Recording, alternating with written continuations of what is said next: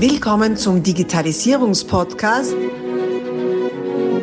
Digitalisierung ist für dich mit Markus Reitzhammer.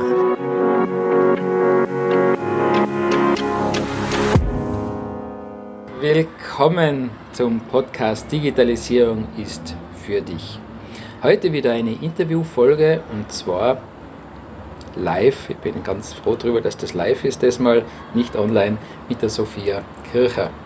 Wir sind da bei uns im Büro am Balkon und innen ist es ganz schön warm. Also, falls im Hintergrund Kinder hört, das ist der Hort nebenbei, Autos hört, das ist die Straße vom Haus. Also nicht beunruhigt sein, bin mir sicher, der Inhalt lohnt es durchhalten. Und jetzt sage ich willkommen, Sophia. Danke, dass du zu mir gekommen bist. Herzlichen Dank für die Einladung. Sehr schön.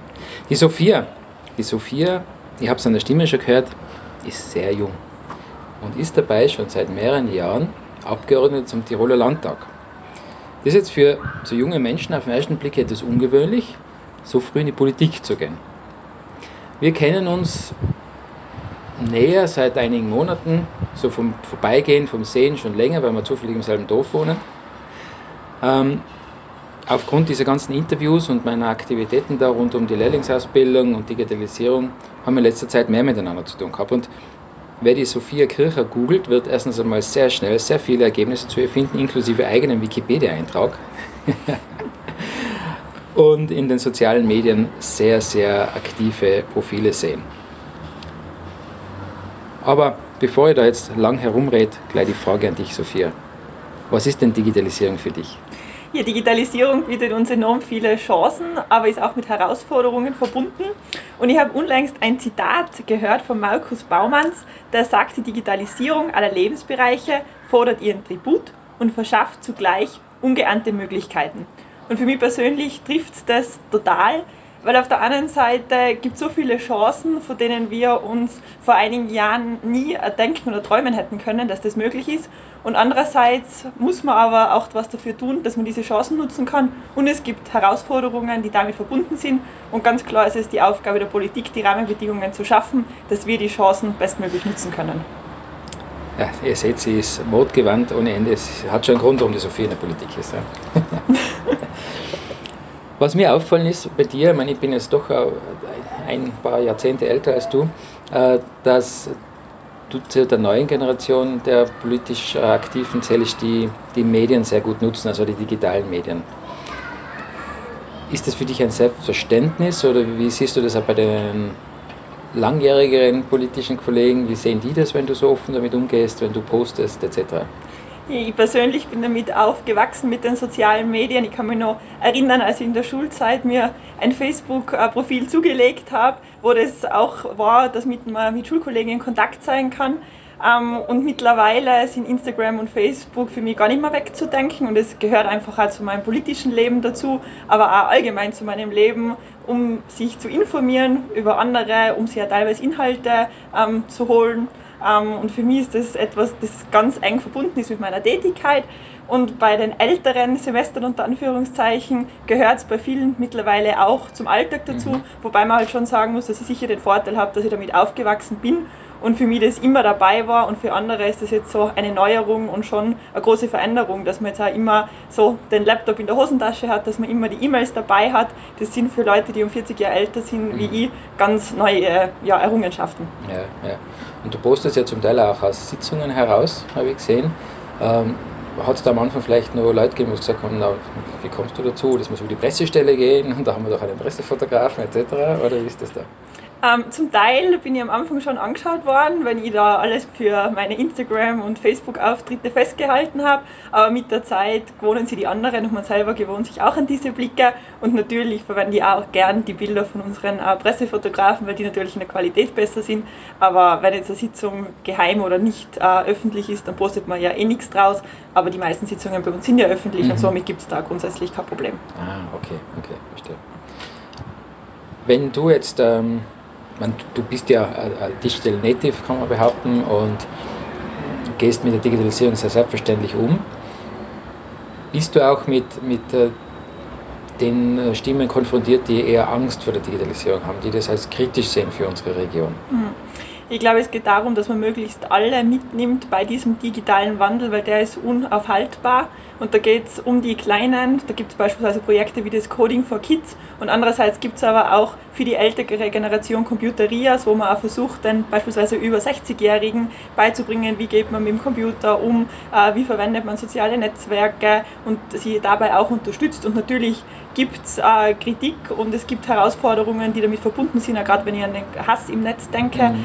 Dann sind es schon Dinge, gegen die wir auch ankämpfen müssen. Aber im Großen und Ganzen kommt mir vor, dass die Leute dem Ganzen positiv ja, zugewandt sind, weil es auch keine Möglichkeit gibt, das zu blockieren. Mhm, mh. Äh, wenn, wenn ich das so richtig in, im Überblick habe, ähm, du hast sehr gute Profile, also so richtige Hater-Einträge sieht man bei dir eher nicht. Gott sei Dank bin ich davon verschont ja, geblieben also bisher. Das ist äh, gut gemacht, ja. Das ist sicher, mit welcher Attitüde da, du da dich gibst und was ja. du da von dir gibst. Sehr gut. Mhm. Und weil du gesagt hast, Ältere und Computeriers und so weiter, ich war ja in der, der Corona-Zeit sehr beeindruckt, weil da haben wir so Visiere gebraucht. Mhm. Ich habe da so Visiere gekauft, dass alle Mitarbeiter, auch, die die Masken nicht den ganzen Tag tragen wollten, äh, geschützt sind.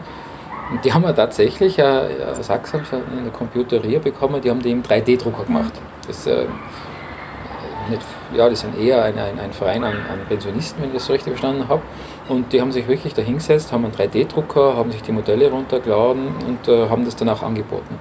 Also hat an sich jetzt nicht wirklich was mit Alter zu tun, sondern eher mit der Einstellung dazu. Mhm. Oder wie siehst du das? Ja, ich denke auch, ich finde, man muss da mit der Zeit gehen und da gibt es total viele positive Beispiele, eben wie die Computeria in Axams, die sich da jetzt auch in der Corona-Zeit innovativ gezeigt hat. Ähm, es gibt auch viele, zum Beispiel Großeltern, die jetzt während der Corona-Zeit angefangen haben zu skypen bzw. zu FaceTimen. Beispielsweise mein Opa ist 85 und hat davor nur sein Seniorenhandy gehabt und jetzt äh, seit Corona hat er ein iPad und äh, nutzt es auch zum FaceTimen, weil er eben gesehen hat, sonst sieht er seine Enkelkinder nicht mehr persönlich, wenn eben nicht die Möglichkeit besteht, sich zu treffen. Und mir kommt vor, dass die ganze Corona-Krise da schon auch was Positives geleistet hat und äh, die Digitalisierung vorangetrieben hat. Aber man darf natürlich nicht außer Acht lassen, wie negativ die ganzen Konsequenzen im Bereich der Wirtschaft auch waren. Mhm, ja, ja. Hast du oder kannst du das auch in den letzten Jahren, in denen du politisch aktiv warst, auch ablesen, wie sich äh, der politische Alltag, die politische Arbeit verändert hat durch die digitalen mhm. Medien? Ja, ich denke, das ist politische Leben ganz anderes ist, wie beispielsweise noch vor 30 oder 40 Jahren, weil für mich persönlich ist es ganz selbstverständlich, dass das Erste, was ich in der Früh mache, ist aufs Handy zu schauen, die E-Mails zu lesen, zu schauen, wer hat ein WhatsApp geschrieben, SMS, was gibt es Neues auf Twitter, auf Facebook, ähm, in den sozialen Netzwerken, dass man die wichtigsten äh, Medien durchgeht, also ich lese beispielsweise auch die Zeitungen meistens nur vor dem Schlafen gehen, äh, digital und man ist halt einfach auch immer erreichbar zu jeder Tages- und Nachtzeit und es ist ja immer die Erwartung da, dass man sofort reagiert. Also ich denke schon, dass ähm, die Digitalisierung unser Leben extrem schnell gemacht hat und das sowie andere Berufsalltage auch den Alltag des Politikers enorm verändert hat, wobei ich schon glaube, dass es uns auch die Möglichkeit gibt, eben Informationen über soziale Netzwerke an ja, die Bevölkerung zu bringen und da sicher auch ein Vorteil drin ist. Wie gehst du mit dieser Beschleunigung oder würde man sagen schon Übergriffigkeit um, da das rund um die Uhr erreichbar zu sein und, und da auch Antwort erwartet wird? Mittlerweile, glaube ich, gehe ich ganz gut damit um und versuche einfach so rasch wie möglich zu antworten. Aber ich denke, man lernt dann auch mit der Zeit zu priorisieren ähm, und zu wissen, okay, da sollte man jetzt sofort zurückrufen oder da kann man jetzt vielleicht auch mal eine Stunde warten, wenn man in einem Termin oder in einer Besprechung ist. Ähm, wobei sicher der Wunsch ist, und das wünsche ich mir ja persönlich, dass ich überall möglichst rasch antworte. Mhm. Okay, das ist ein hehres Ziel und äh, dabei trotzdem gilt es zu beachten, dass man sich selber nicht verausgabt. Ne? Man ja. kann sich ja da sehr zerreißen auch wenn die Aufgaben ja dann sonst auch nicht äh, zu unterschätzen sind. Du hast ja sehr viele repräsentative Aufgaben auch mhm. in deinen diversen Funktionen, die du hast, ähm, die zum Teil auch ähm, wieder sehr analog sind. ähm, fühlst du dich auf, auf in beiden äh, Welten wohl? ich muss sagen, der Kontakt zu den Bürgern in unserem Land ist mir extrem wichtig. Das ist mir jetzt auch wieder aufgefallen während der Corona-Pandemie, als man eben nur zu Hause war, da sind mir diese persönlichen Gespräche und Begegnungen extrem abgegangen, weil ich finde, ein persönliches Gespräch, da erfährst du so viel, was bewegt die Menschen, wie geht es den Menschen wirklich. Sie erzählen da viel mehr, ähm, ja, was so in ihrem Hintergrund und in ihrem Leben passiert. Ich muss ganz ehrlich sagen, wenn man nur über soziale Netzwerke mit Personen Kontakt hat, dann ist es oft sehr oberflächlich mhm. und auch wenn ich die sozialen Netzwerke Netzwerke extrem gern und viel nutze, bin ich extrem froh, dass ich eben viel sonst auf Veranstaltungen bin und so ins persönliche Gespräch auch kommen. Und jetzt im Sommer gibt es ja nicht diese großen klassischen Feste wie Schützenfeste oder Musikfeste oder auch große Sportevents. Und darum nutze ich jetzt den Sommer mit vielen kleinen äh, Gesprächsrunden. Haben jetzt da beispielsweise letzte Woche mit jungen Unternehmern, mit Studierenden, Schülern, jungen Arbeitnehmern getroffen, um eben in kleinen Gesprächsrunden das persönliche Gespräch zu suchen und auch zu schauen, wie gut sind unsere Maßnahmen bisher angekommen und wo gibt es Verbesserungsbedarf, den man eventuell in einem zweiten Konjunkturpaket auch mit einfließen lassen könnte. Unglaublich, unglaublich. Äh, ich glaube, du warst ja dabei, vor kurzem war doch die Veranstaltung mit dem Leo Hillinger. Mhm. Ja, da warst du auch dabei, genau. ja, ähm, die ja online war, sie war glaube ich offline geplant, aber die wurde dann online durchgeführt. Ich persönlich habe mich gefreut, weil wahrscheinlich hätte es sonst äh, eher zeitlich äh, schwer gehabt, mhm. weil ich habe äh, Überschneidungen gehabt. Und ähm, ich habe das so faszinierend gefunden, wie der Leo Hillinger dann mit der Online-Situation mhm. umgegangen ist. Also eher sehr charmant und eine gewisse äh, Affinität zu diesen äh, Werkzeugen braucht man trotzdem. Es gibt da wirklich gefragte und gute Redner, die dann tatsächlich online komplett untergehen und, und ihre Persönlichkeit nicht rüberbringen. Mhm. Ist es bei euch in eurer Arbeit, in eurer Organisation ein Thema, dass ihr da ähm, Ausbildungen macht in dem Bereich oder wird da jeder seinem Schicksal selbst überlassen? Ich persönlich habe das auch im März mitbekommen, wenn man dann plötzlich von einem Zoom-Meeting ins andere switcht, dass der Online-Auftritt von enorm großer Bedeutung ist. Da geht es dann oft um so Kleinigkeiten, der Hintergrund, der Ton, äh, wie ist die Perspektive der Kamera. Ähm, und natürlich haben wir da auch mit Experten gesprochen, ähm, wie man da am besten auch den Hintergrund äh, positioniert, wo man sich am besten hinsetzt. Das sind Dinge, die mittlerweile für mich persönlich ganz selbstverständlich sind, aber wo es gut ist, wenn man da mal mit einem Experten ein Gespräch hat. Und ich habe jetzt beispielsweise auch in unserer Jugendorganisation ein äh, Seminar angeboten für ja, junge Erwachsene, wie sie am besten eben ihren Online-Auftritt vorbereiten können und wie sie sich da am besten ja, geben, wie man kommuniziert und worauf es halt wirklich ankommt. Ja, sehr gut. Und das zeigt ja wieder, also wie du gesagt hast, eine Jugendorganisation wird das angeboten. Das ist nichts, was, was den jungen Menschen heutzutage einfach in die Wiege gelegt ist, mhm. nur weil sie ein Handy haben. Äh, der Umgang mit den Werkzeugen muss schon auch Heiland werden. Ja, definitiv. Ich meine, wir sind zwar aufgewachsen und man wächst mit der Digitalisierung, aber ich glaube, man muss es einfach auch begreifen können und da ist wichtig, möglichst früh damit anzufangen. Aber die Digitalisierung schreitet so schnell voran, dass es da, glaube ich, immer diese Weiter- und Fortbildung unbedingt braucht. Ja, sehr gut. Wenn du ähm, jetzt an deine Zukunft denkst, wo siehst du dich denn? Wo wird es hingehen die nächsten fünf, zehn Jahre? Ich persönlich fühle mich in Tirol extrem wohl und merke, dass ich da aufgewachsen bin und es ist eine enorm schöne Aufgabe für die Leute und für das Land arbeiten zu dürfen.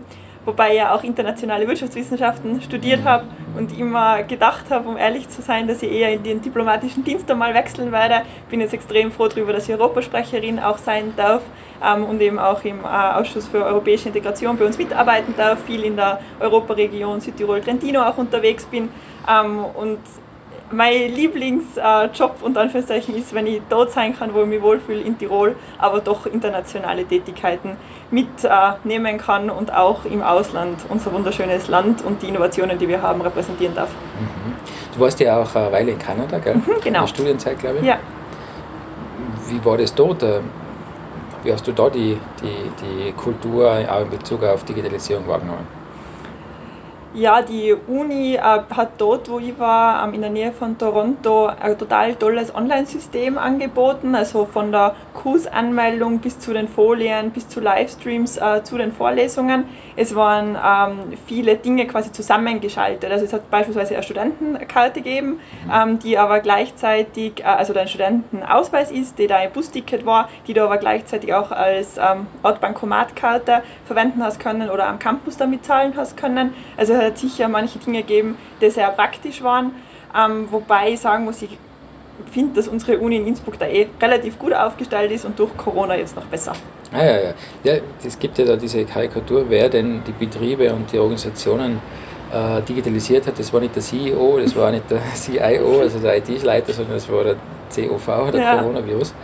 Ähm, so ein gewisser Druck war offenbar nötig, um, um viele Leute über den Schatten springen äh, zu lassen, um, um wirklich die Digitalisierung zu nutzen. Also Digitalisierung im Sinne von jetzt Online-Meetings etc. Mhm. Die geht ja viel tiefer, wie die aufmerksamen Hörer des Podcasts wissen. Ja. okay, ja, spannend. Also so wie es ausschaut, bleibst du uns noch länger erhalten. Ja, das ist sehr wertvoll. Sehr schön. Das Gespräch mit Sophia Kircher hat dann doch etwas länger gedauert und deshalb schneiden wir es in zwei Teile. Bleib also dran, abonniere am besten meinen Podcast-Kanal, damit du Teil 2 auch bestimmt nicht verpasst. Abonnier doch gleich unseren Podcast und vergiss nicht, eine 5-Sterne-Bewertung zu hinterlassen. Bis dann, wenn es wieder heißt, Digitalisierung ist für dich mit Markus Reitzhammer.